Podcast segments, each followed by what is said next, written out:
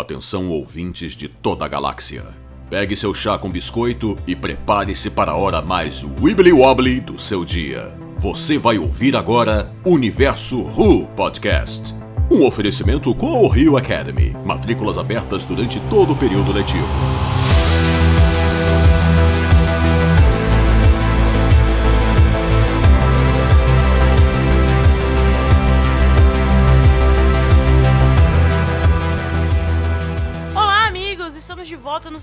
Bom dia, boa tarde, boa noite. Estamos aqui mais uma vez, mais uma semana com o Universo Ru Podcast. Muito obrigada a todo mundo que nos mandou mensagem semana passada falando que finalmente voltamos com o podcast, que estavam com saudade, a todo mundo que interagiu conosco, a todo mundo que ouviu o nosso podcast da semana passada. Espero que vocês tenham gostado dele e espero que vocês gostem dessa semana também, onde vamos falar de Spyfall Parte 2, para a continuação do arco da de Spyfall Parte 1 da semana passada. Bem-vindos ao episódio número 40 do Universo Podcast, até que duramos bastante, apesar dos hiatos. Estamos aí mais uma vez, mais um dia no seu feed, no seu ouvido, na sua casa, na sua vida. E para falar de Spyfall Parte Parte Spyfall Parte 2, comigo temos aqueles convidados, aquela aqueles convidados de luxo que sempre agregam muito valor ao nosso podcast. Denise está de volta aqui conosco. Bem-vinda, Denise, tudo certo? Tudo ótimo, tava com saudade de gravar com vocês. E ele, o garoto mais sexy do universo Ru, o mozão de todo mundo por lá. Gustavo, beleza? Eita! E aí, gente, tudo certo? Muito bom estar de volta. E estreando no universo Ru e no, no nosso podcast também, o Leandro. Leandro, tudo bem? Bem-vindo ao Universo Ru. O Leandro vai que editou o podcast da semana passada e vai nos ajudar a editar os podcasts desse ano. Tudo certo, Leandro? Se apresente pra galera aí. Tudo certo, é um prazer estar aqui na presença de todos. E vamos, vamos falar de Doctor Who, que é a diversão. E ela novamente de volta, já de casa. Daqui a pouco eu vou oferecer uma vaga, uma vaga já fixa pra ela, né? Renata, como tudo certo, Renata? Como passou a semana? Oi, gente, tudo bem? É, eu passei a semana passando calor mesmo. Pelo sol e pelo Sasha Dawan. Que homem! Na uma jaqueta de cor, então, meu Deus do céu. Ai, Jesus. Tibro, muito obrigado. Nunca critiquei. Aquele merchan de sempre. Se você está nos ouvindo pela primeira vez, é só procurar as nossas redes sociais. No Twitter e no Instagram, é só procurar por arroba universo underline ru. Universo underline ru. Estamos tanto no Twitter como no, no Instagram com essa robinha. No Facebook é só procurar a gente como Universo Ru, a primeira página que aparece na sua busca. E também estamos no Spotify, estamos no iTunes, estamos por aí. Espalhe, espalhe para toda a galera esse nosso podcast. E, obviamente, o nosso site, universoru.com, que temos reviews, temos notícias, temos quase tudo por lá em português para você, Ruvium brasileiro, não ficar de fora. Oh, Berlin.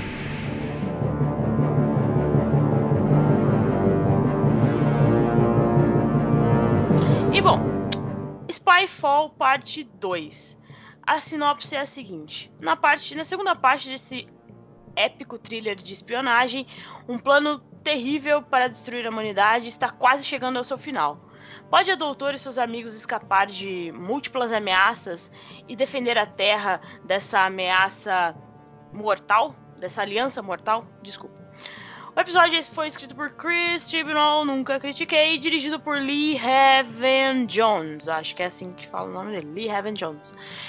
Ah, os créditos são a doutora Jodie Whittaker, Graham Brad Walsh, Walsh Yasmin Cam Gill, Ryan Sinclair Tossin Cole, ah, o mestre, o maravilhoso Sha- Sasha Dawan, a Ada Lovelace, que ainda não era Lovelace, interpretada por Sylvia Briggs, Sylvie Briggs, Sylvia Briggs e Nor Inayat, que é interpretada por Aurora Marion.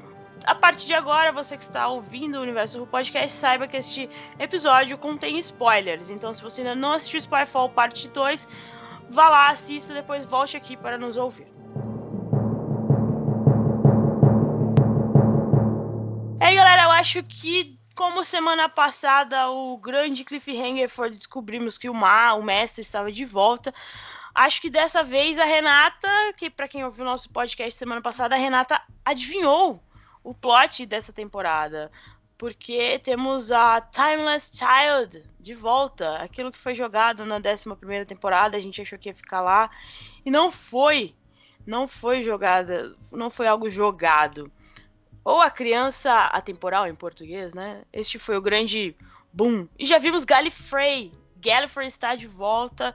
A doutora foi lá fazer uma visitinha depois que o mestre perguntou para ela se ela já tinha ido voltado lá há algum tempo. Só por questão de ordem. Qual foi a última vez que a gente viu Gallifrey na, na tela da televisão? Alguém lembra? Gallifrey na tela da TV, realmente. A hora que o, a hora que o 12 é, o 12 vai para lá depois de sair do, do, do, disco de confissão. Aí ele arranja aquele salseiro todo, escorraça o Racilon de Galifrey. E aí o episódio dá aquela escorregada boa, porque ele vai atrás da. tentar salvar a Clara. E é isso. Isso. Se eu não me engano, foi essa última vez mesmo, porque ele foi no final da décima temporada? Décima, décima temporada. No final da o... décima. Na, no final da nona temporada. Décima é ele. É, na décima já é ele e a Bill Ah, verdade. É, isso, é, verdade, verdade, verdade. Depois final da que ele vai lá tentar salvar a Clara. Depois aquele Racilon escorraçado volta nos padrinhos, mas aí é outra coisa. Então o Tibnall pegou tudo que o Russell T. Davis e o Moffat fizeram sobre o Gallifrey e falou assim: dane-se, tchau, joguei fora. Isso é meu, agora é meu, tchau. Isso aí, Gallifrey está. Eu vou, eu vou discordar, eu vou discordar da senhora. Não acho que ele tenha jogado fora o que o o que o Russell e o, e o Moffat fizeram, não, viu? Muito pelo contrário. Assim, eu tava. Eu posso estar tá errada na minha teoria, mas essa semana lendo as teorias e vai e volta e até onde encaixa o mestre, onde é que ele se encaixa na regeneração, mas era uma coisa que eu já tinha comigo da temporada passada. Sim, o Chibnall não é burro. Ah, ele parece com aquela cara de tonto que ele tem, mas o Chibnall não é burro. As coisas da S11, da, da, da temporada 11, não foram colocadas lá aleatoriamente. A Timeless Child a gente já viu que foi uma. A 11 é daquele jeito e tem e, e aparentemente tem um motivo de ser daquele jeito. Ele foi deixando pistas é, do que ele vai construir ao longo da temporada, das temporadas, uh, contando se o que falam é verdade, que o contrato dele é de três temporadas. A primeira é a 11, ele jogou as pistas tudo perdido no meio do caminho. É, e a 12 para construir e a 13 para terminar. Isso juntando com o que a, a Joji, a gente estava até conversando antes, a Joji falou numa, numa das entrevistas de, de Nova York essa semana de que esse é o plot, esse é um plot que o Chibnall tem na cabeça desde a adolescência, ainda desde a série clássica. É uma fanfic do, do Chibnall. Nada é por acaso com o Chibnall. Quem assistiu Broadchurch sabe disso. Ele é um cara que escreve policial. Então, assim, é... tem uma teoria, e agora, é, assim, tem uma teoria daquele site sci-fi americano hum, que basicamente encaixa tudo isso, toda essa teoria uh, de que os acontecimentos. Porque no, na 9, uh, na 8, no final da 8, a Missy fala: Eu encontrei Galifrey. E o doutor vai lá e não acha Galifrey. Seria isso e o que, que teria acontecido? É, é uma teoria que faz Battle, uh, o finale da, da 11, ter uma razão de ser. Porque aquele finale lá é completamente jogado, ele não, não finaliza nada. É, em Battle, você tem todos. Você tem cinco planetas vocês lembram, né? São cinco planetas que foram encolhidos. E aí depois o Tim Shaw tenta encolher a Terra e não consegue. Um desses, só que quando volta tudo para o lugar, só um dos planetas aparece. E, um desse, e esse único planeta que apareceu, eles parece muito com Galifrey. E se quando quando o Capaldi volta para tentar achar Galifrey, que a, a Missy deu as coordenadas para ele, ela fala, ele não acha o planeta porque o planeta estava encolhido pelo Tim Shaw. Doctor Who, a timeline nunca é certeira. E o Sasha fala, eu encontrei, eu encontrei Galifrey naquele universo de bolso. Ou seja, ele é um mestre pós The Day of the Doctor. Uh, então eu encontrei, fui lá e destruí. Então, assim, você começa a juntar essas peças de um grande quebra-cabeça e a coisa meio que funciona, assim. É, e aí colocaria o, o Sasha como uma encarnação do mestre entre o John Sim e a Missy. Não necessariamente depois da Missy. Porque mesmo lá em, em The Doctor Falls, o Sim pergunta pra Missy: Você é meu próximo eu? Ela fala: Eu não lembro. A regeneração é muito confusa. Então fica uma margem ali. Apesar do livro dar eles meio que colocarem que ela é sim a seguinte da a seguinte do sim. Mas isso é o tipo de coisa assim que dá para contornar e ali arrumar. Mas eu gostei dessa teoria do, do sci-fi juntando e outra, ela daria um motivo para Battle existir, porque até agora eu não consegui entender nenhum. Eu me alonguei demais nessa história e é só isso que eu vou falar.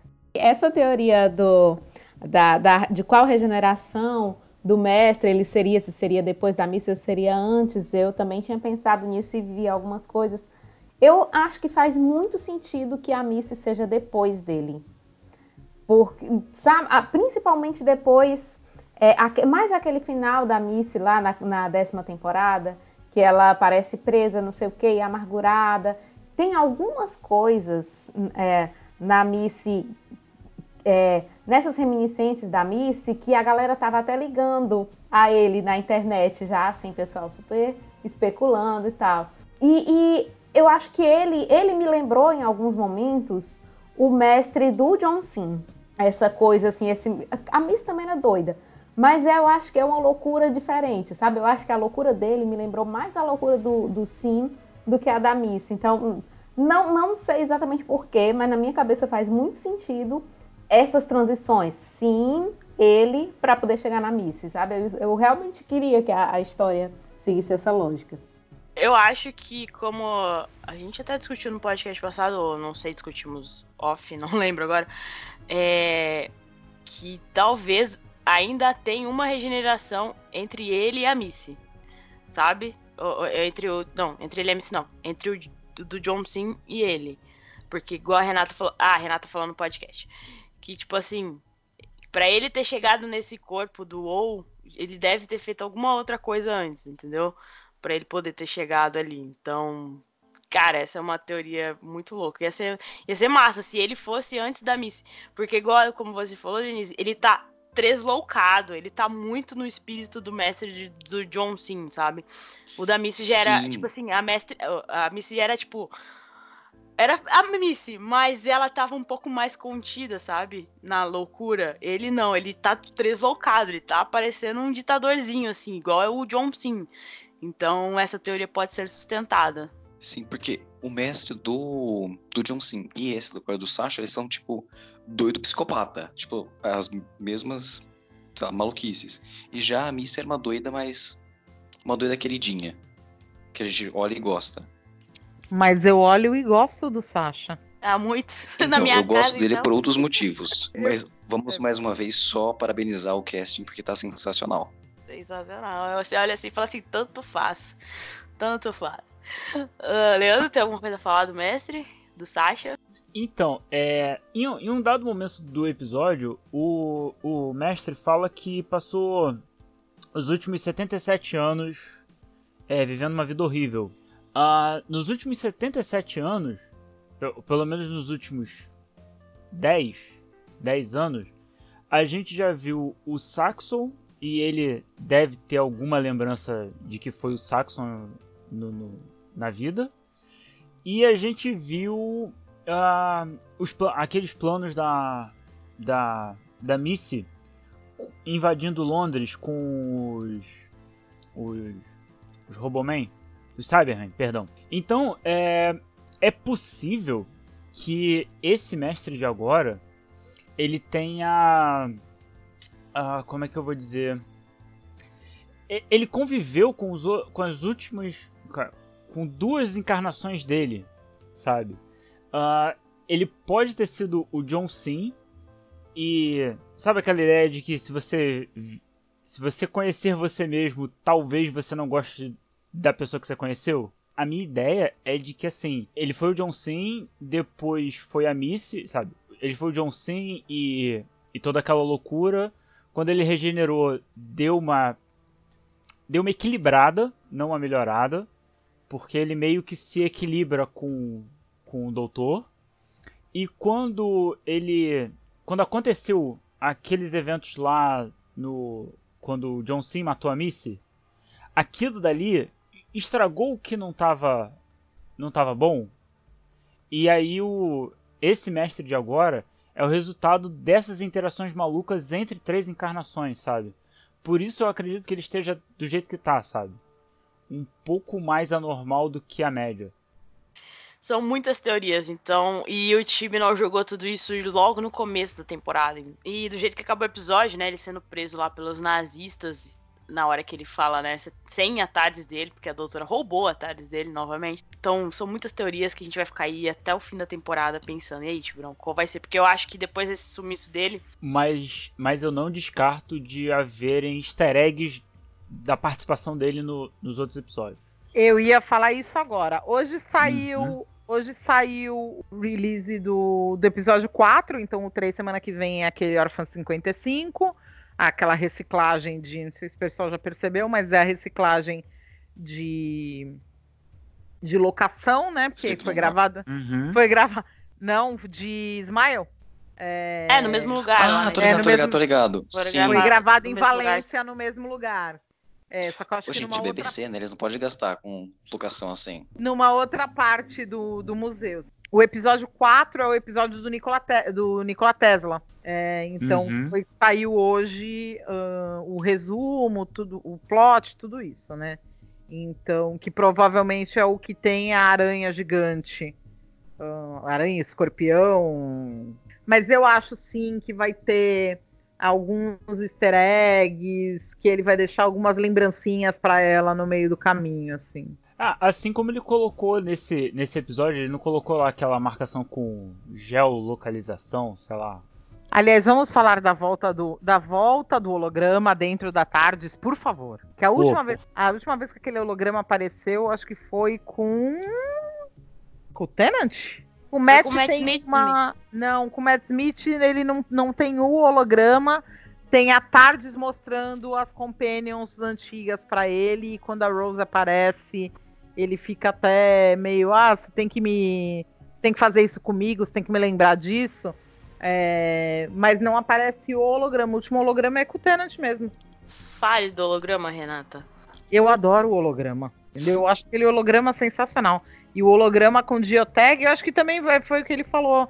É, ele vai ficar dando, vai ficar aparecendo. Ou pode ser que nem a Rose na quarta temporada que aparecia assim nos.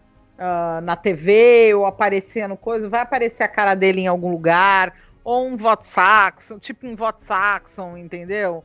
É, vai aparecer uns easterzinhos, uns easter eggzinhos dele ahn, pra. Eu acho que já tem um até no próximo episódio, mas tudo bem. Vamos aguardar. Só pra falar da Timeless Child, ah, eu tava lendo aqui um, um artigo do Sci-Fi.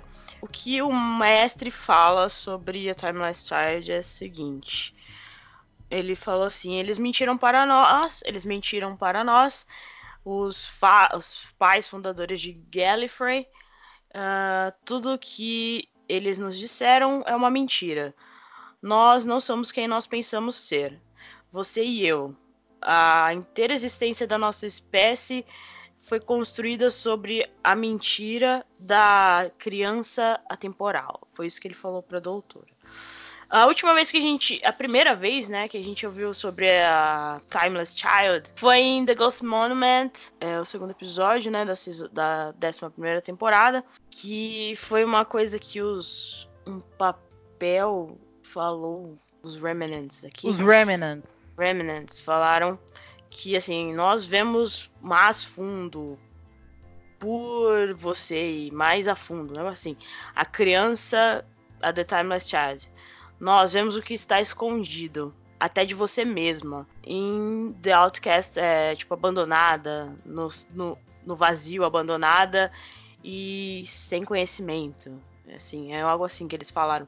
E foi algo que o Chibnall jogou lá no, no segundo episódio da 11 temporada, e agora que a gente tá vendo de novo uh, sobre essa Timeless Child. Será que eles têm a ver alguma coisa com a fundação de Gallifrey? Será que ela, né, tem alguma coisa sobre a fundação de Gallifrey? Porque acho que nunca foi explicado, assim, diretamente como o Gallifrey surgiu, assim. Uh, a gente sabe que foi fundada por três Time Lords, não foi? Um negócio assim. A fundação de Gallifrey a gente não vê na, na TV. A gente vai ter uh, naqueles spin-offs da Big Finish, vai ter em livro, a gente vai ter no universo expandido. E em TV, não. Em TV, aliás, é, até tava vendo uma discussão outro dia. É, Gallifrey sempre foi uma pedra no sapato do showrunner da vez, entendeu? Todo mundo pede. Aí quando voltou, ah, vamos. Eu achei, eu sempre achei uma ótima ideia do, do, do Russell de vamos rebutar a série explodindo o planeta, né? Mas sim, Gallifrey foi, foi fundado, é, a Sociedade dos Time Lords, na verdade, foi fundada pelo Rassilon, pelo Ômega e pelo o Outro, entendeu? E tem as teorias de que o Outro seria uma versão do Doutor que veio do futuro para tentar é, para tentar impedir o Rassilon de alguma coisa e acabou fundando.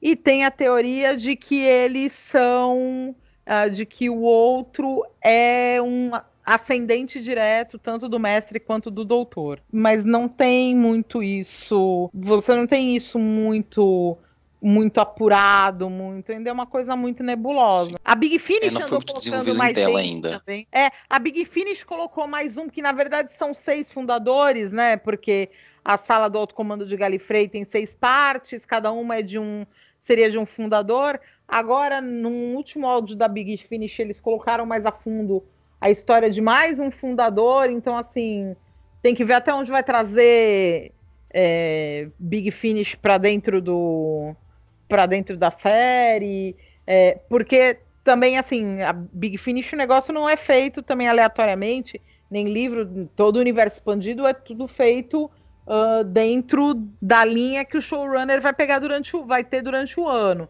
Então, tudo isso é construído, não é assim, jogado, ah, vou fazer porque eu quero, não. É, isso tem, tem repercussões tanto dentro da série quanto da série no universo expandido. Mas eu acho que a Timeless Child pode ser até algo, algo muito anterior. E aí que eu até estava discutindo com, no grupo essa semana. Para mim, a Timeless Child é a versão de Deus da, da, de Galifrey. Porque você tem Galifrey uma sociedade muito, uh, muito cientificista, muito uh, cética, que não acredita você pega os, os, os episódios uh, ligados a coisas sobrenaturais em Doctor Who e sempre são aliens. Uh, o único episódio que ele fala que ele não sabe o que ele viu na frente é Satan's Pit. Porque eles. Ele, acho que ele chega a falar que não existe um deus em Gallifrey. Uh, e talvez a Timeless Child seja esse deus, e eu vou colocar deus aqui entre trocentas mil aspas, uh, mas seria esse ser sobrenatural que vem e cria e que dá vida. E a, quando aparece a imagem da criança, superior, ex machina. Isso, exatamente. É, e quando aparece aquela torre que aparece, parece muito a torre, a torre da Zona Morta de Galifrey. Então, aparentemente é algo muito anterior à sociedade da, à criação da sociedade dos Time Lords. Alguém tem mais palpites sobre a Timeless Child? Olha, eu eu eu estava pensando pensando numa coisa. É... Eu não lembro qual foi o doutor. Né? Eu acredito que foi o, foi o Capaldi, porque eu lembro da Clara. Em alguma. Foi a Clara. A Clara visitou o, o, o doutor quando ele era criança, no, no naquele. Listen. Naquele quarto. Hide. Listen. Isso, isso, listen, listen, listen. Então, pensando no, em algo mais simples, mais, mais mundano, será que a Timeless Child não, não, é, não pode ser o próprio doutor? Digamos, em algum momento entre o aprendizado dele na academia, ele, sei lá, possa ter descoberto algo ou, ou encontrado algo e, a, e aflorou alguma coisa nele e então ele se tornou essa criança perdida ou ou uma parte dele gerou essa criança perdida dentro dele mesmo é, é, parece meio viajado mas uh, é tá bem viajado do jeito que eu tô falando mas é como se assim a criança perdida fosse algo do doutor que ele tentou enterrar dentro de si e eventualmente isso volta porque as coisas com o doutor são assim é, não, não é que não faz sentido, não, e não é que não é louco, não. Eu também cheguei a pensar nisso. Mas eu eu não sei, eu não sei se também é uma coisa acaba.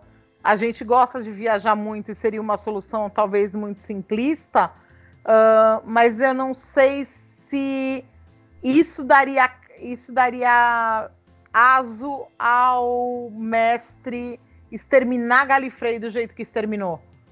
É, quem fez isso tá com ódio mais do uhum. que o uhum. normal do mestre. Uh, se fosse alguma coisa que ele descobriu diretamente ligada ao doutor, ele não teria destruído Galifrey. Ele teria ido de lá direto e, e tentado matar o doutor direto, a, a doutora no caso diretamente. Uhum. Eu Sim, acho. faz sentido. E, e se isso fosse com o mestre? Porque tudo eu falei aqui em relação ao doutor, mas e se isso fosse com o mestre? Porque quando o mestre viu lá aquele aquele Void do Tempo? O, o cisma na, na cascata da Medusa, é. Isso. Quando ele viu aquilo, é, ele ficou quebrado. E se ele for a criança perdida? Digo, a sanidade dele. Uma vez que a gente está tratando bastante sobre a sanidade do, do mestre. Eu, Renata, não acho que seja ligado ao mestre nem ao doutor. É alguma coisa que é além deles. Mas assim, é o que é o que eu acho. É, eu estava lendo essa semana a, o volume 3 da, da, do ano 1 da 13 terceira das HQs, que ela encontra o Corsário, né? Que na verdade está como mulher, a Corsária. É, e no final tem, com, tem uma biografia, tem a história né, do Corsário dentro de Doctor Who, de, tanto universo expandido, ela surge na série com o Neil Gaiman citando e vai contando a história, aparece mais outras vezes. É, e ali fala que ela também correu quando viu o cisma. Uh, e o doutor fala, não lembro quem é que pergunta, mas é para o Tenant, é, que fala ah, quando você, ah, quando eu, é, quando a pessoa vê, ou ela corre ou ela enlouquece. E aí eles falam, mas o que você fez? Ele fala, eu corri e continuo correndo até hoje. É, então, mas é, é o, o mestre com certeza ele enlouqueceu ali quando ele viu o, o cisma da cascata da medusa. E, mas o resto, a tendência é todo mundo correr mesmo. É, mas não sei, eu ainda acho que não é algo em relação aos dois. É algo relacionado aos dois, mas indiretamente, não diretamente. Pode ser alguma coisa ligada ao outro, e aí ligaria essa teoria. Mas assim, o Chibnall é um cara que era muito hardcore uh, de Doctor Who, e, e, ele tem ali os meandros. Levantaram a, a, a lebre de. Ainda estavam falando agora. Ah, ele leu Lang Barrel durante as férias. Eu acho que ele vai trazer. Eu acho que ele vai. É ele quem vai canonizar Lang Barrel. Denise, alguma teoria sobre A Timeless Child? Cara, eu não, não tenho nenhuma teoria. Mas quando, da forma como as coisas aconteceram, da forma como o mestre falou, a única coisa que eu é, é, que ficou na minha cabeça foi do quanto os Senhores do Tempo sempre foram peças ruins, né? Venhamos e convenhamos. As histórias que a gente tem de Gallifrey e tudo, não é à toa que o, o doutor era um, um excluído e tal o alto comando, aquela galera do poder de Gallifrey nunca prestou. Quem acompanha Doctor Who, as coisas da clássica e tal, alguns livros sabe disso. Então, assim, eu, o que eu fiquei pensando foi que talvez seja alguma coisa que, que, que esse pessoal fez, que talvez tenha a ver, inclusive, com o passado do mestre, do doutor, mas que o que eu senti foi que talvez tenha acontecido alguma coisa, eles tenham feito alguma coisa e escondido de todo mundo, com motivado por alguma sede de poder e tal, para construir aquela sociedade super poderosa que era a, a sociedade dos senhores do tempo, né? Gu? A minha teoria segue na mesma base da Denise. Porque eu continuo achando que os Time Lords fizeram alguma cagada no começo e ah, esconderam isso por, por tempo indeterminado, mentindo sobre a, a criação de Gallifrey, dos Time Lords, nessa mesma base. Bom, acho que já cobrimos a Timeless E Child. você, Jéssica? A minha teoria é alguma cagada que fizeram lá no. É igual a da Denise e do Gué. Fizeram alguma cagada lá na hora que foram fundar Gallifrey. Mataram alguma coisa lá que não devia ter matado. E daí tiveram que esconder e esse negócio dessa Timeless Child aí, entendeu? Eu tô louca pra saber o que, que é. E espero que o Tibi não me responda. Tá bom, Tibno? Uhum. Agradeceria, Sim. né? É Sim. só o pedido que eu Vocês- faço. Vocês me corrijam se eu estiver errado, mas se eu não me engano, os Senhores do Tempo viraram os Senhores do Tempo porque eles manipularam a. Não sei, ficaram perto de alguma anomalia temporal por muito tempo e começaram a. Não sei, manipular isso. Talvez seja alguma coisa relacionada a isso. Que eles disseram que foi simples assim, mas tem alguma cagada envolvida. Vamos aguardar. Se ninguém tiver mais nada Ah, não. sobre. Ah, não, que tem uma cagada de, de- de- do, trio, do trio ali, Rassilon, Ômega, outro e dos outros. Isso, isso tem. Entendeu? Porque tudo parte de alguma cagada dos Senhores do Tempo. É, o negócio é, é a extensão da cagada. Entendeu? É aonde espalha a merda. Bom, se ninguém tiver mais nada pra falar a respeito da Timeless Child, podemos ir para o próximo assunto. Próximo assunto seria o que vocês acharam da resol- resolução do plot Cassavians e Barton. Eu achei que ficou meio jogado, assim, um pouco. Tipo, tá, o mestre usou eles pra um poder lá, só pra querer destruir totalmente a humanidade, de novo. Mas, é, não sei, ficou faltando alguma coisa pra mim. Na verdade, não ficou muito bem explicado quem são mesmo os Cassavens, tudo. Eu, eu tenho a impressão de que eles ainda vão retomar isso em algum momento da temporada, né? Eu espero que sim, porque realmente a coisa ficou muito solta. A própria solução do negócio foi, sei lá, parecia um problema tão grande, foi resolvido assim, meio que de um jeito um tanto simplista, não sei. Mas eu, eu, assim como a Jazz, eu senti falta de explicações, mas eu fiquei com a impressão de que pode ser gancho para algo que eles vão explorar depois. Puxa, olha, é, eu fiquei, eu fiquei, os Cassavian, assim, é, os ETs em geral, eu, eu meio que aceito que eles não vão explicar porque o universo é grande e cheio de mistério. Mas me incomodou muito que tanto a Ada Lovelace quanto a quanto aquela a Nor Khan, elas foram muito subaproveitadas no, no episódio. Tipo, a- a- além do fato de que a, a Ada foi prim- o primeiro receptáculo, o primeiro, primeiro humano que os Cassavian ah, tocaram, e que a, a, a, a espiã estava na França, não houve nenhuma outra grande utilidade para elas. Então, isso me incomodou mais do que o, o plot do, dos ETs, sabe? É que elas acabaram servindo ali de companions pontuais, né? Foi só pra isso mesmo que elas foram colocadas ali. Ah, sim, mas quando você coloca, tipo, personagens do, do, do peso delas, sabe? Tipo, a Ada Lovelace foi, foi, foi a primeira, primeiro ser humano a pensar numa linguagem de programação. E, e que relevância isso teve no episódio? Hum, Nenhuma, né? Elas E foram a- mais, tipo, participação especial, tipo, um nome É, de pois é, alguém essa- da história pra fazer parte do episódio. tipo, como não teve, como não teve essa essa é, é, essa integração maior, né, do por que, por que, que elas eram importantes, eu fiquei meio ah, ah, meio decepcionado, sabe? É, eu também acho que a, a participação delas em algum momento ficou um pouco solta, assim, mas eu entendi a participação delas duas de uma forma extra história, assim, extra o plot do- dos episódios e tal. É, eu peguei mais como uma reafirmação da, da série, do Tibnall, uh, de sim, temos mulheres heroínas, sim, temos mulheres fortes, é, pegando aí toda a polêmica que foi ainda na temporada passada, de todas as pessoas do Not My Doctor, etc, etc, que não aceitavam uma doutora mulher, é, eu vi como uma forma de eles mostrarem que sim, as mulheres serão protagonistas aqui, tanto na ficção como na realidade.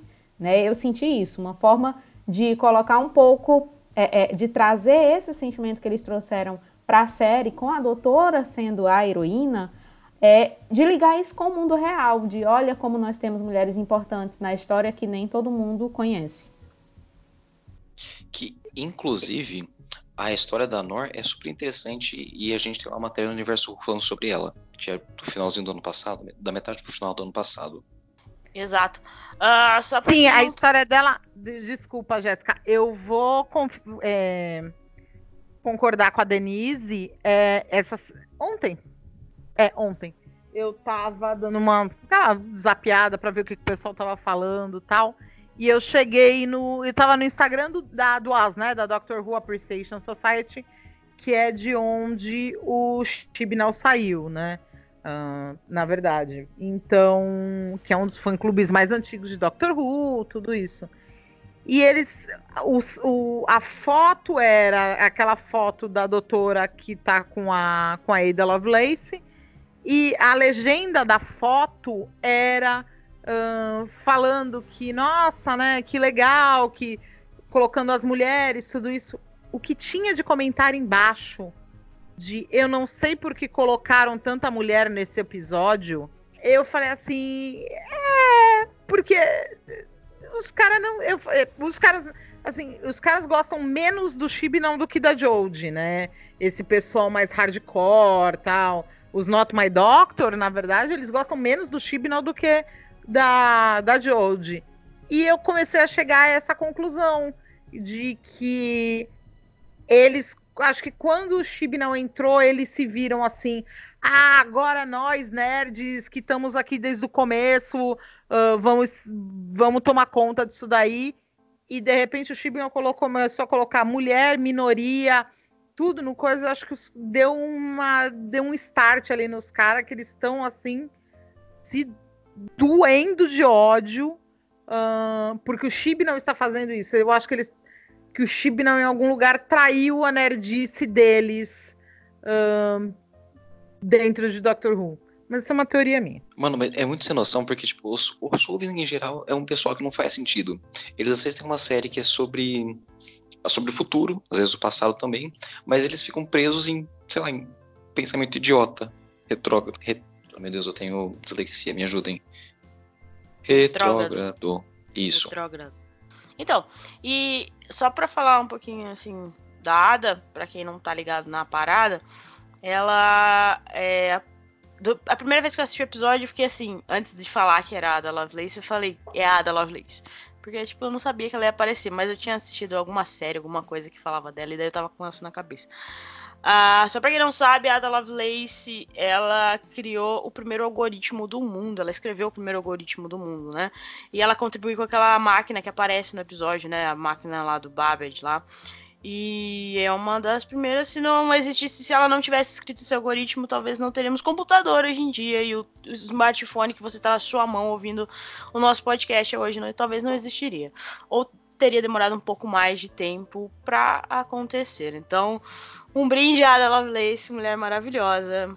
E Sim. muito obrigada. E se você quiser saber um pouco mais dela, tem um livro muito massa que chama Histórias de Ninar para Garotas Rebeldes, sem fábulas sobre mulheres extraordinárias. Você pode comprar, que tem a história da Ada, que é muito, muito, muito massa. Eles contam, é uma das histórias, né? São 100 histórias e tem a, uhum. até a uhum. parte 2 também. Fica a dica para você aí.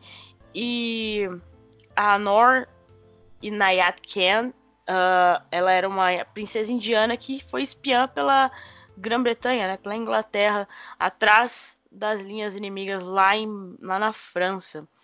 Então, tipo, só mulheres maravilhosas que infelizmente serviram só de compênios temporárias ali, Mas a, a química da doutora com a Ada foi maravilhosa, gente.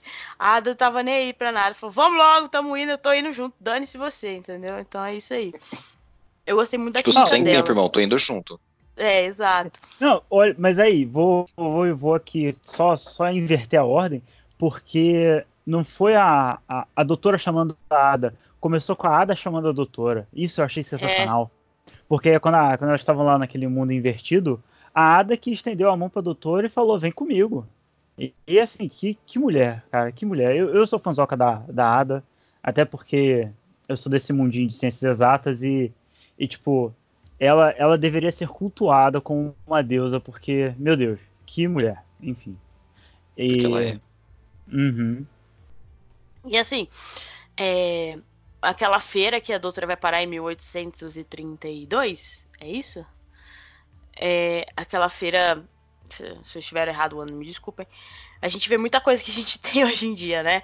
Por exemplo, a metralhadora, ah, a granada de mão, ahn, a própria uma máquina lá do, do Babbage, ah, de calcular.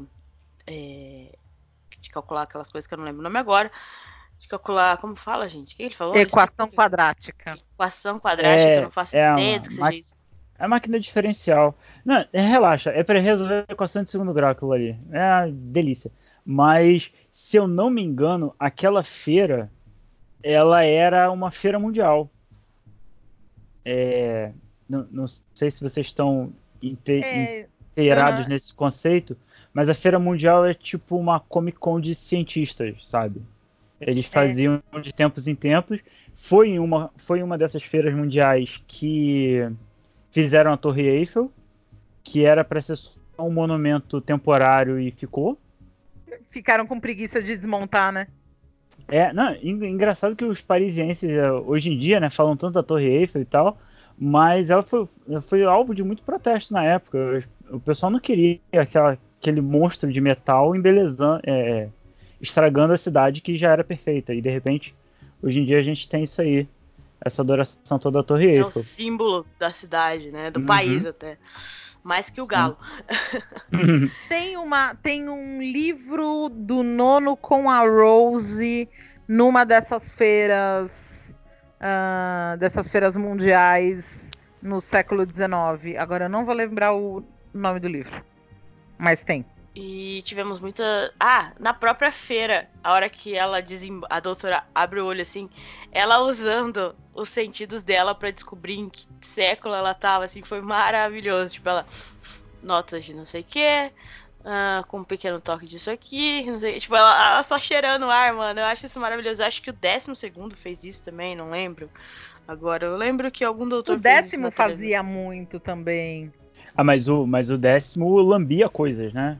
É, ele é- Ela também enfia as coisas na boca.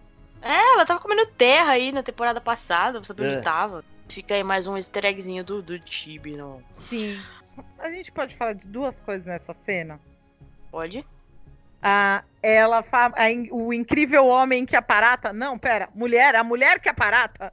É, e Ela aparece, mais né? uma vez trocando o gênero. E a entrada triunfal do mestre tocando o terror de tudo. E aquela cena que me lembrou Fleabag, mas para muita gente foi 50 tons de cinza do ajoelha. Eita. Ajoelha. Eu senti uma tensão muito sexual naquela cena. Eu Eu sei que é uma uma série pra criança, assim, Isso. mas eu achei uma tensão muito sexual naquela Ah, cena. peraí, peraí, peraí. É Que uma série pra pega- criança que Sim fica de pau duro com a Missy. É, então. Mas, gente, calma. Aqui? Mas o que, que tá acontecendo aqui, gente? Eu só tava Então, fazendo um comentário da Então, cena. assim, não é tão pra criança assim. Não, mas é. Então, é, eu. Teve gente que achou essa cena desrespeitosa. É, tá- assim, não foi. No contexto da cena, fez sentido.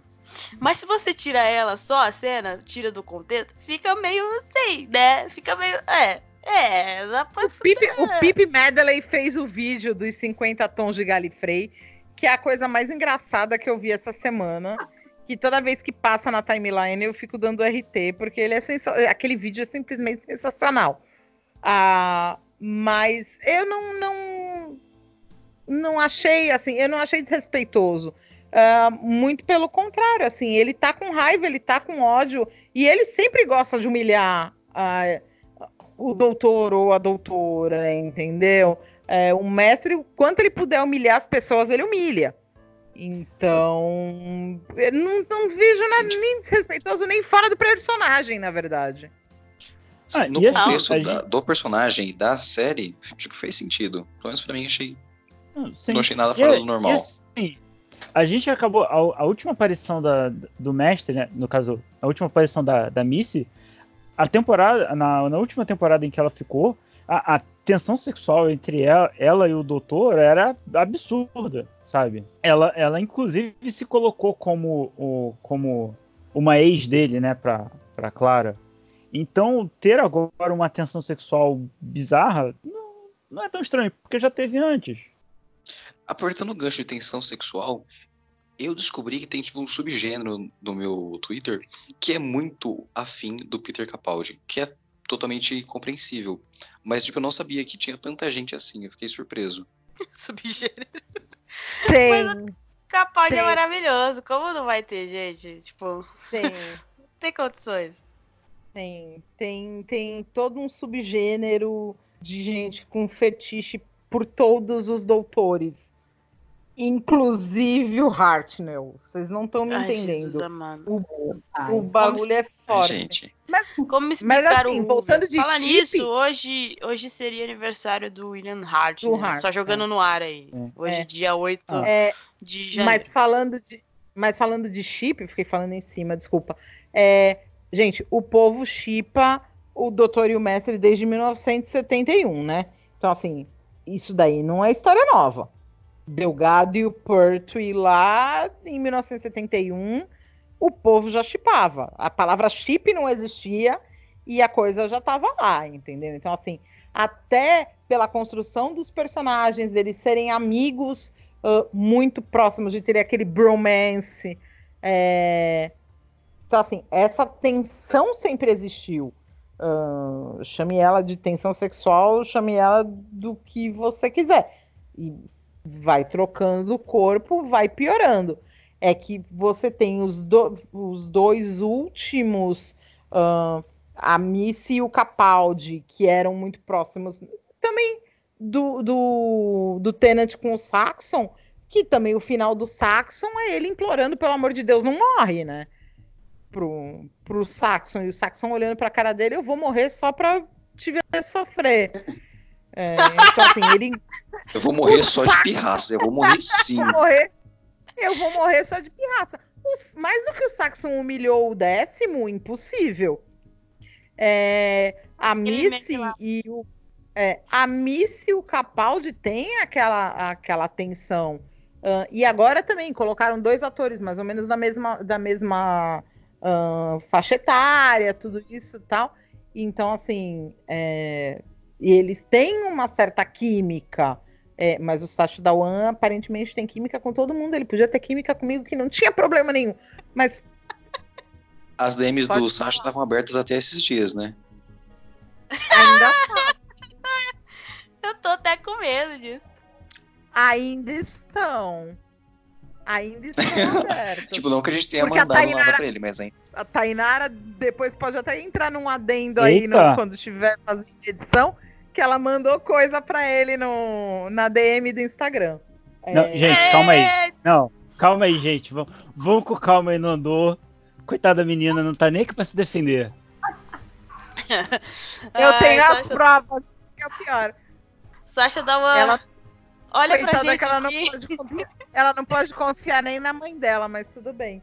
É, mas mãe é pra isso. Então. É, mas voltando, o teve gente que falou de. Eu achei simplesmente sensacional. É, é ele humilhando. O, o Saxon humilhou o, décimo. Você tem o, o doutor ah, humilhando o máximo que pode. E até, e muito acontece também do mestre, ah, quando se enrola nas coisas, chega e pedir arrego pro doutor também.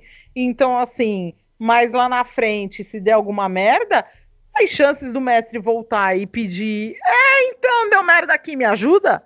Ele vai, vai voltar e vai, porque sabe também que é gado e volta e ajuda. Mas Eu acho que se esses dois se pegarem, essa tensão dá uma diminuída.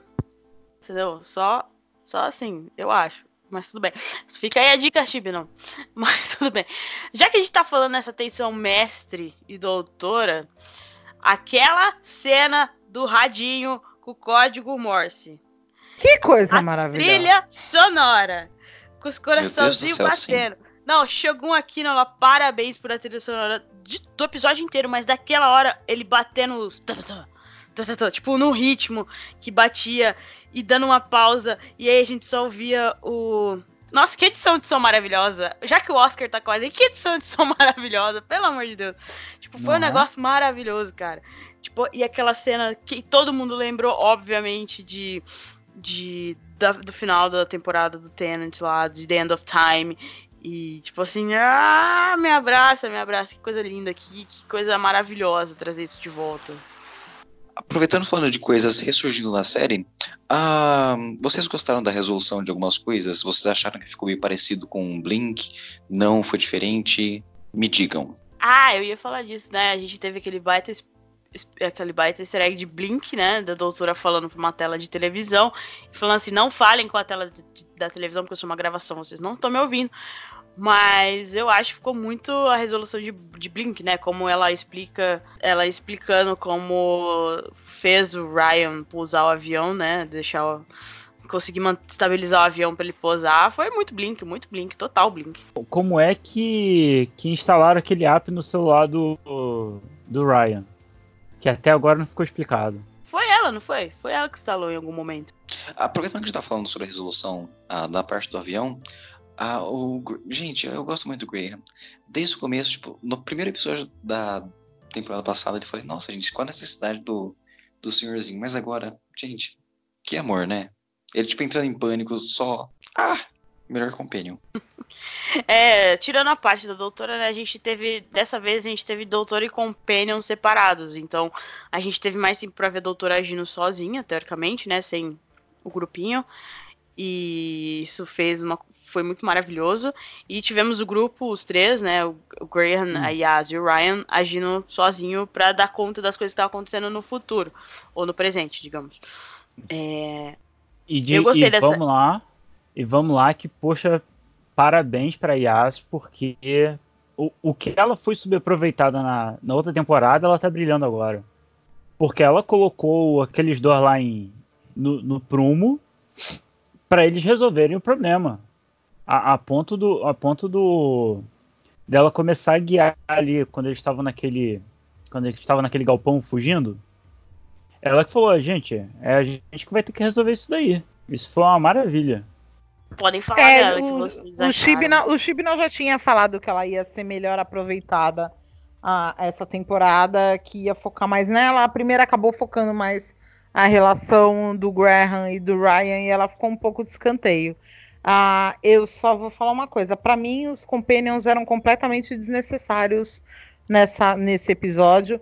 Podia ter deixado ahn, a doutora e o mestre o mestre perseguindo a doutora através dos tempos e depois a lavação de roupa suja dos dois em cima do a DR, né? Não é nem lavação de roupa suja. A DR dos dois no alto da Torre Eiffel, pra mim era o episódio. Podia ter ficado uma hora assim. Ele correndo atrás dela é, através das, do, do tempo e os dois fazendo a DR lá no alto da Torre Eiffel. Pra mim, Companion era completamente desnecessário. Mas, já que tem- tínhamos os Companions, que bom uso cômico do sapato laser. Me lembrou muito Agente 86. Me lembrou muito Três Espiãs Demais. Sim.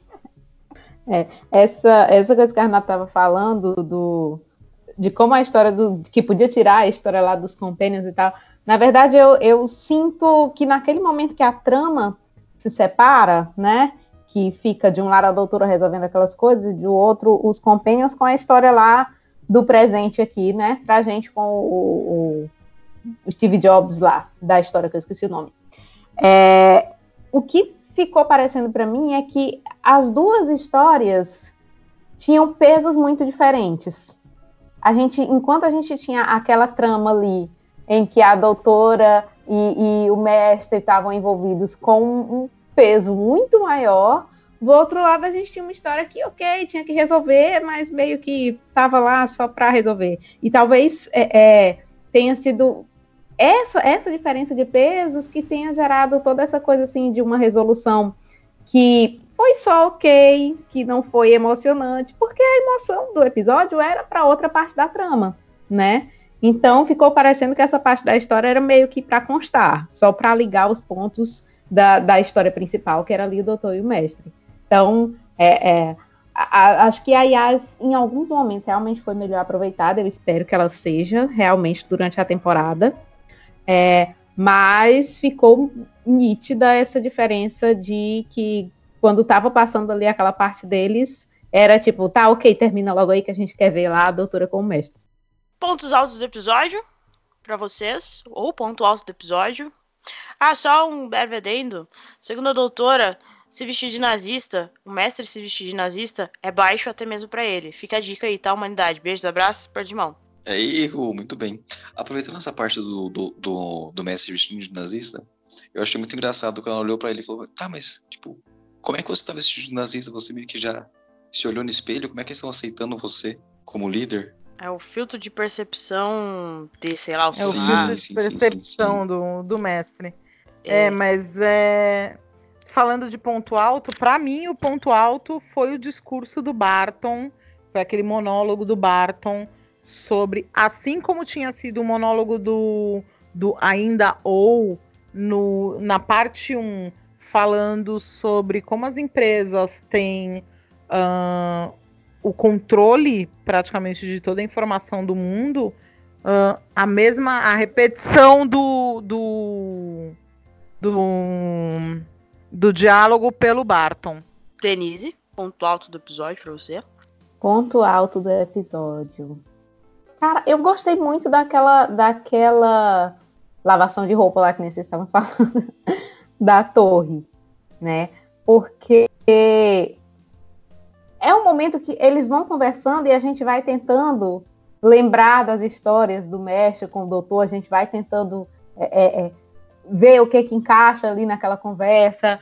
E como eu gosto muito de, de lembrar dessas coisas dos episódios anteriores, de tentar fazer, de tentar ligar essas pontas, né? Eu, eu gostei muito daquela parte, acho que foi o que mais ficou na minha cabeça, embora que, não sei, eu acho que toda, toda a trama do- dos dois episódios, no caso, né, dessa parte referente ao mestre e ao doutor, ficou muito bacana. Mas o que ficou mais na minha cabeça foi a parte da torre mesmo. Gu? Hum, deixa eu pensar, os pontos altos do episódio. Ah, o trabalho da relação que foi feita entre doutor e mestre, eu gostei bastante. Eu gostei, tipo, de várias cenas em se- em separado, que foram, tipo, bastante fanservice, e eu, eu gosto bastante disso, desculpa. Ah, tipo, as batidas do coração, a conversa no alto da torre, a lavação de roupa suja, tipo, o Graham sapateando. Pra mim foi um episódio muito bom. Ah, não sei vocês, mas na temporada passada, sempre durante o decorrer da, da temporada tinha aquela sensação de tá, a série tá, a temporada tá da hora, mas tá faltando alguma coisa. Mas aí agora, na temporada atual, o sentimento generalizado que eu tô tendo é que, tipo, a não nunca reclamei. Ele começou muito bem a temporada, tá trazendo episódios até agora muito bons e, e parabéns. Pra não, pra não falar mais uma vez da lavação de roupa suja na Torre Eiffel, eu vou falar da entrada do mestre na, na feira. Que, que entrada espetacular. Ainda mais, ou melhor, não só a entrada do mestre, né? Toda aquela cena na feira de da, da, da doutora se revelando como a, o homem aparição, ou melhor, a mulher aparição, e depois o mestre entrando e toda aquela aquela pantomima. E com um adendo especial que foi a, a, a Ada puxando a metralhadora e o inventor da metralhadora falando essa arma não foi feita para mulheres usarem e ela virou e falou pois é, tô usando e continuou atirando. Pois é, que pena, Eu né? achei adorei essa essa cena. Como diria o Daniel Al- o, o tweet da Jess com o Daniel Alves, que pena. Uhum. Pena, pena, que pena. Tô ligando muito pra você tá achando aí, meu filho. Ah, o meu ponto alto, cara, vai pra todo o discurso que a doutora fez sobre a Segunda Guerra Mundial, que esses são tempos escuros, tempos sombrios, mas os tempos sombrios nunca duram. Eles nunca duram. Então fica aí a mensagenzinha de esperança pra gente. Óbvio que teve todos os pontos que vocês já comentaram, mas pra mim, assim, que eu fiquei, fiquei com isso na cabeça é que ela falando, né, pra, pra, pra, pra, pra Nori, falando pra Ada que os ela falando pra Nori que os fascistas não ganham, eles nunca ganham. Assim, foi o melhor spoiler que eu acho que a Ada, Uhum. que a, que a Nor pode ter recebido, assim, que os fascistas não ganham. Vou repetir, os fascistas não ganham. Nunca ganham. E Mais uma vez, Jess, quem não ganha? os fascistas nunca, nunca ganham. Se ficou, espero que tenha ficado claro para todas as pessoas que estavam Uhum. assistindo o episódio. Mas tudo bem. E também, ah, eu só quero comentar da cena que parecia quem assistiu Bastardos Inglórios, a cena que eles atiram no chão, muito parecida com Bastardos Inglórios. Fica aí, Sim, quem gosta de Tarantino, exatamente. Lembrei muito daquela cena. muito parecido. Pontos baixos do episódio, Renata? Ponto baixo do episódio. Assim como todos os vilões Zé Bunda da temporada passada, o Barton também saiu andando como se nada tivesse acontecido com ele. ah, do ele saiu andando da sala depois de ter feito tudo. O filho da puta matou a mãe, né? Já começa por aí. É, então, é assim, ele saiu muito fácil. É, assim como todos os vilões Zé Bunda da 11 primeira temporada. Ah, mas eu ainda acho que ele volta. Eu não gostei do- de como a Renata que o. Como é que chama? Enfim. Que o Steve Jobs da, do Universo Who, O do universo Barton. Doctor Who, Barton, como ele tipo, só saiu andando, tá tudo bem, vida que segue pra ele. E também da resolução dos. ah, eu não sei o nome deles, dos ETzinhos de luz. Tipo, a doutora gravou o, o mestre falando sobre o plano maligno dele e deu play na, na frente deles e, e resolveu. Tipo, eu- achei que foi uma resolução bem, bem simples, mas acho que eles vão voltar ainda. no- no Foi uma futuro. resolução meio Scooby-Doo, não foi? Foi, foi, foi tipo, eu gravei o mestre falando de vocês e ó, tá aqui, se virem.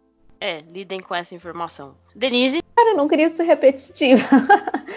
Mas realmente, pra mim, o ponto baixo do episódio foi a forma como as coisas ficaram meio mal resolvidas lá com os Cacebia, com o, carinha lá do. Enfim.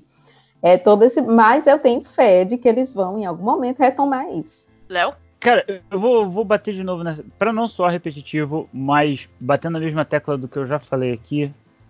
É.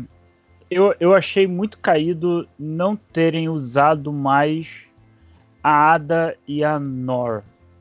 Porque é, são duas mulheres com uma história muito rica e podiam ter sido usadas no episódio de alguma forma, mais do que meras companions de ocasião, sabe? algo, algo da importância delas para a história podia ter sido usado. Aproveitando que você tá falando delas, eu gostei bastante ah, que a doutora apagou as memórias delas ah, no final do episódio. Porque a gente entra naquela, palavra de paradoxo, que elas não podem saber do futuro, senão isso de alguma maneira vai interferir no futuro, ou tipo, na, no De que elas novo. sabem. Sim. Então eu gostei bastante que a doutora apagou a memória delas. é, Pelo menos fez ai, sentido apagar a memória. E aquele link que a doutora faz com o mestre através da mente foi uma coisa muito clássica. Né, Renata? A Renata falou bastante sobre isso no Twitter. Apaga a memória dela também é- afeta a continuidade da série, né? Do, do, do universo expandido, tudo.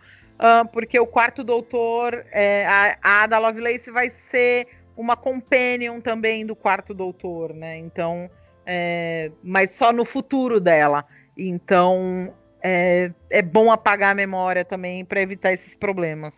É um detalhe besta, mas dentro do, do, do lore da série faz sentido. Foi você ou foi a Mai que falou no Twitter da ligação psíquica do doutor e, da, e do mestre? Da doutora e do mestre. O que que eu falei que era pro pessoal parar de falar que era igual ah, Ah, Star. Wars, porque É. Star Wars é que era que tava homenageando o Doctor Who, fui eu. É, você falou que isso já foi usado, quando não lembro quando. Isso já foi utilizado na série clássica entre os doutores uh, e também com o mestre. É, isso aí. Uh, mais algum comentário? Acho que já cobrimos tudo que tínhamos para cobrir deste episódio. Alguém tem mais algum comentário sobre o episódio? Considerações Hum, finais? Não, acho que por enquanto não. Acho que foi, né? Então, galera, é isso. Acho que cobrimos tudo sobre o episódio. Se você que está nos ouvindo acha, acha que faltou alguma coisa, mande mensagem para nós nas nossas redes sociais e diga aí o que você também achou do episódio. Ah, novamente, eu quero agradecer a equipe brasileira que está fazendo a legenda em português para nós. Vocês são os verdadeiros heróis. Muito obrigada. Mas Doctor Who chega ao Globoplay, se você está ouvindo isso em 2020. o Doctor Who chega ao Globoplay, a 12 temporada chega agora dia 31 de janeiro, só um mês de atraso.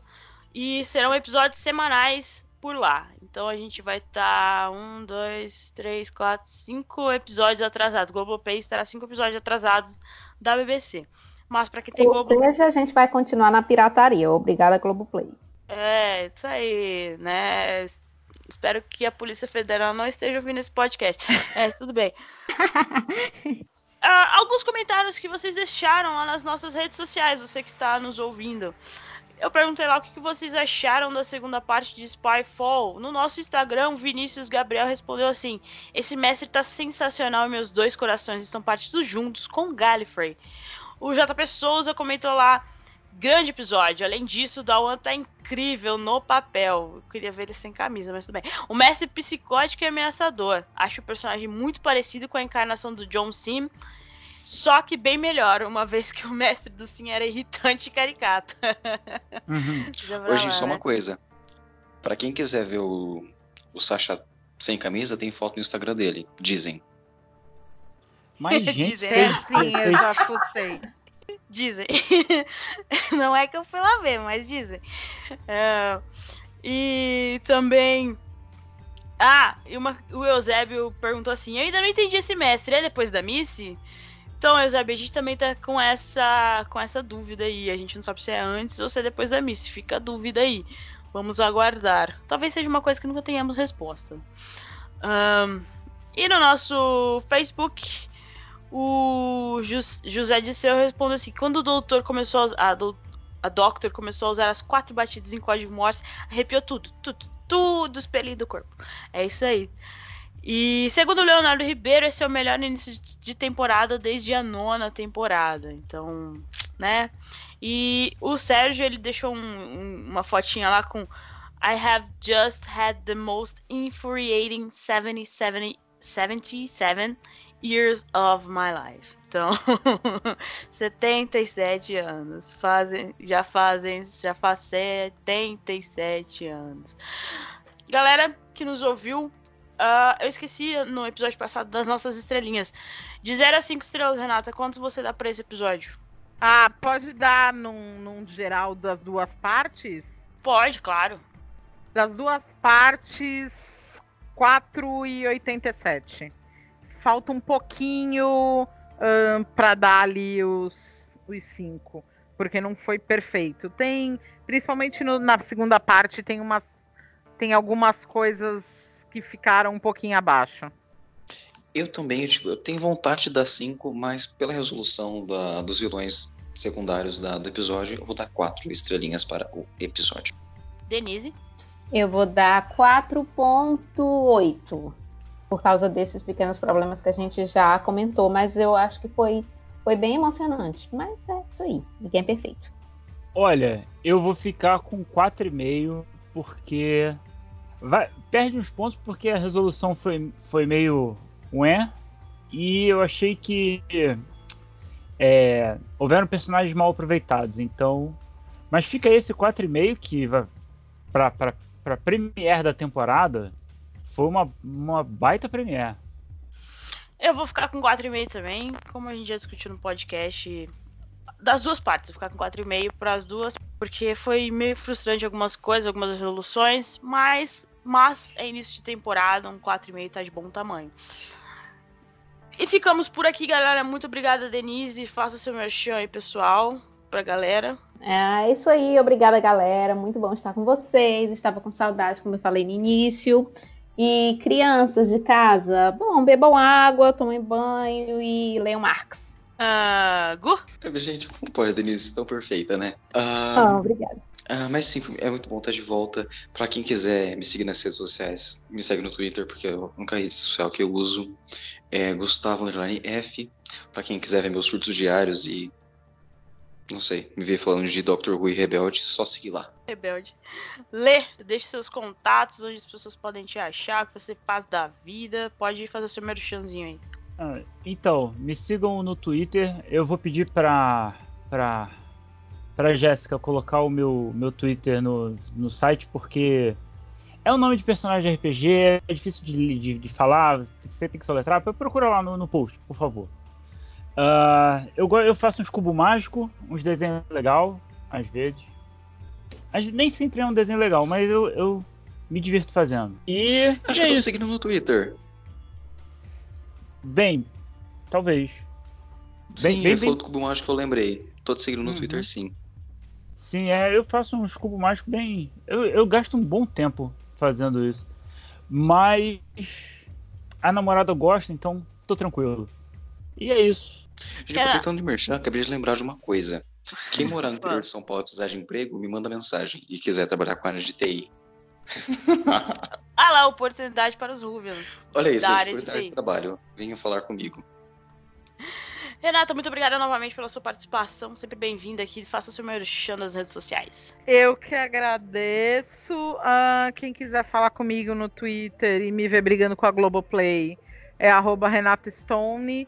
E quem quiser ver um pouco mais de livro, ver umas resenhas ahn, de romance chiclete, romance histórico, esses livros assim, bem menininha, bem hot e muito mais bem escrito do que 50 tons de cinza, ahn, arroba Renata Stone 80. Eu estou lá nas redes sociais do Universo Ru, arroba Universo Ru, tanto no Twitter quanto no Instagram. E óbvio, segue a gente lá nessas duas redes sociais e também no Facebook, só procurar por Universo Ru. Estamos lá. Espalhe esse podcast aí pra toda a galáxia que você quiser, pra todo mundo da galáxia. Sempre lembrando, galera, que Doctor Who segue pra mais. ah, acho que tem mais oito episódios dessa temporada. Se Deus abençoar, vai dar tudo certo até o final. Abraço pra toda a galera que está nos ouvindo. Se você chegou até o final, muito obrigada, muito obrigada mesmo. Ah, ficamos por aqui e até a próxima. Música